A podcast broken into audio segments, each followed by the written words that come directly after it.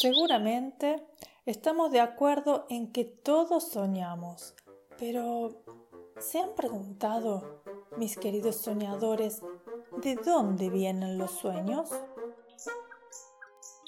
Te doy la bienvenida a Cuentos para Tejer Sueños, un espacio de fantasía que nace cuando sale la luna y la noche nos invita a ir a dormir.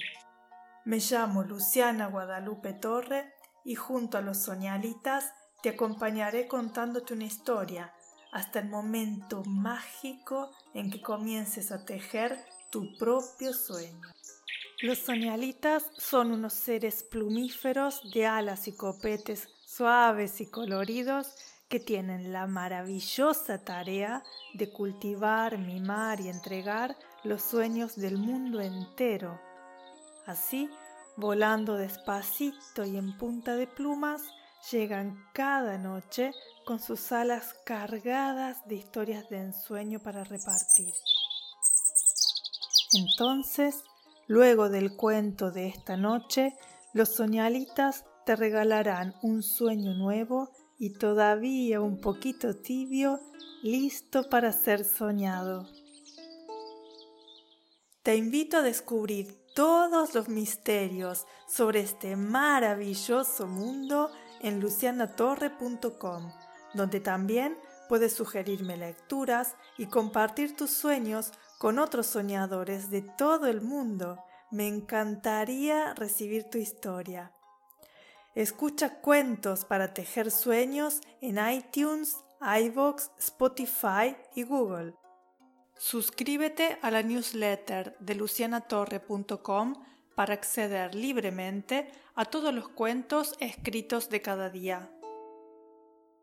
Te agradezco de todo corazón por dejar tu valoración de 5 estrellas en iTunes, por tus donaciones en iVoox y por dejar tu comentario sobre este podcast en la aplicación que utilices. Me ayudas a seguir creyendo en mis sueños. Gracias.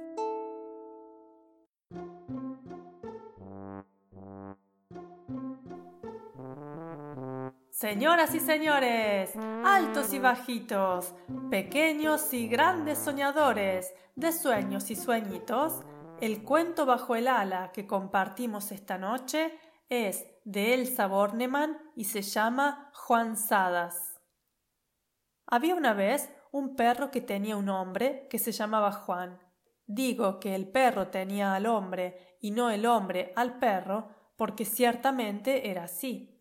El dueño del hombre era el mismísimo perro, un bello afgano color champán, al que habían bautizado Sacha von Mirosnikov, según constaba en los documentos suscriptos el día en que Juan lo había comprado, y que familiarmente respondía al nombre de Pucho.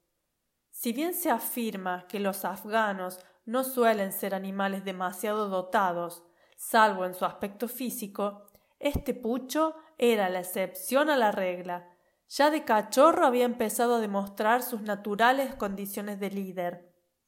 Líder únicamente de Juan, claro, pero líder al fin.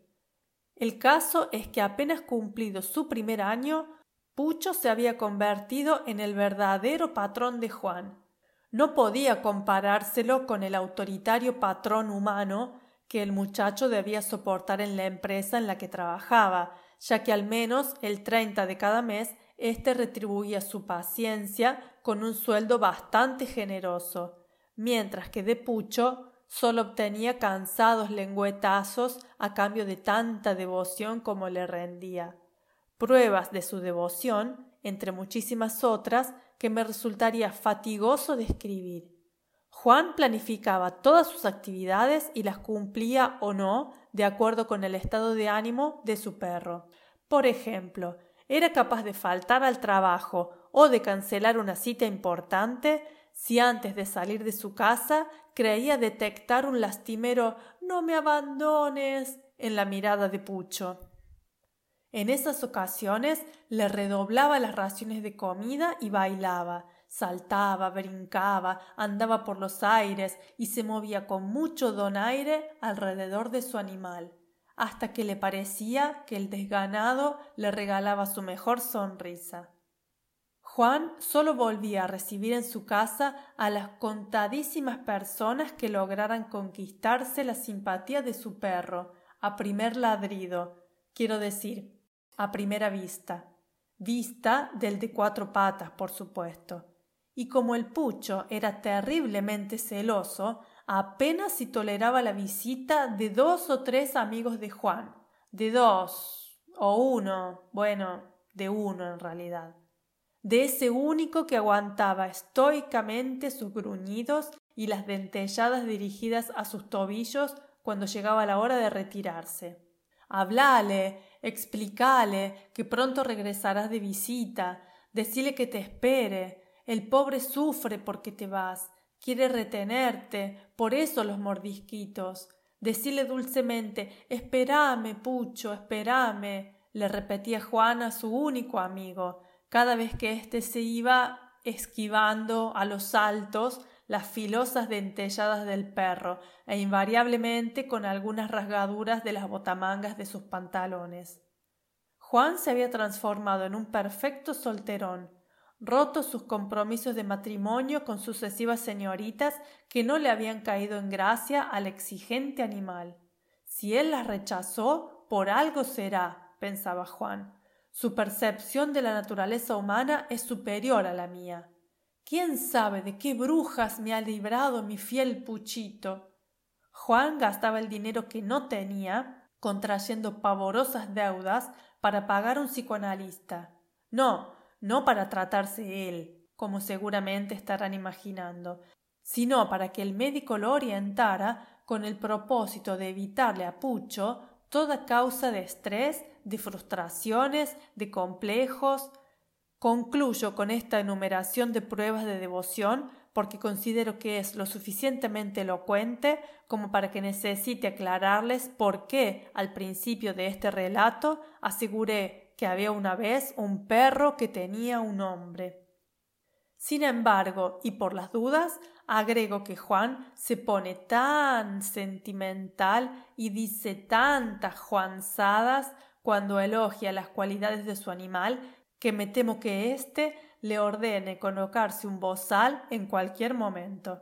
Ah, y si acabo de aterrizar en el tiempo presente, desde el pasado en el que sitúe mi narración, se debe a que la singular relación entre Juan y su perro aún persiste. ¿Qué? ¿Cómo lo sé? Pues porque yo soy el único testigo de la misma, ese único amigo de Juan. Y ahora los dejo, Debo volar hacia la calle con él. Por nada del mundo quiere que me pierda la quinta vuelta del hombre que hago a diario, llevado de su correa. No me refiero a Juan, obviamente, sino a Bizcocho, mi propio perro.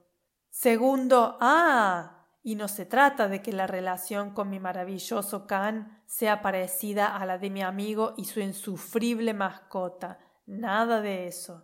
Sucede que Bizcocho está empeñado en demostrarme que no es menos que un afgano, a pesar de su tamaño insignificante y su dudoso pedigree, y yo no soy quien para contradecirlo, lo comprendo perfectamente. A veces se me ocurre que solo me falta ladrar.